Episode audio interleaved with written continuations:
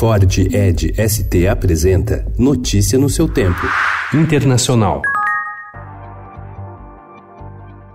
O interesse do presidente americano Donald Trump em comprar a Groenlândia expôs a disputa por recursos naturais e influência estratégica no Ártico entre Estados Unidos, Rússia e China. A Groenlândia tem 57 mil habitantes, com um razoável grau de autonomia, apesar de pertencer ao reino da Dinamarca. Com o aquecimento global, o derretimento de geleiras poderia facilitar a exploração das reservas de petróleo e gás da ilha, estimadas em 52 bilhões de barris. Além disso, a Groenlândia tem um interesse estratégico para os Estados Unidos em consequência da sua localização entre o Ártico e o Atlântico, onde a China tem ampliado sua influência econômica e a Rússia tem expandido sua atividade militar.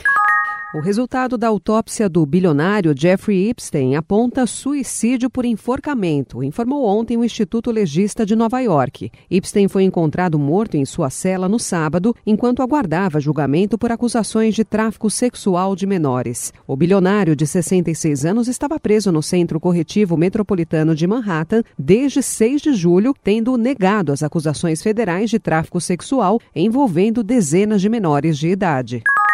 A China tenta impedir proteção de manifestantes. Não há estoques em Hong Kong de máscaras antigás, capacetes e óculos usados nos protestos e a alfândega veta envio de produtos do tipo ao território.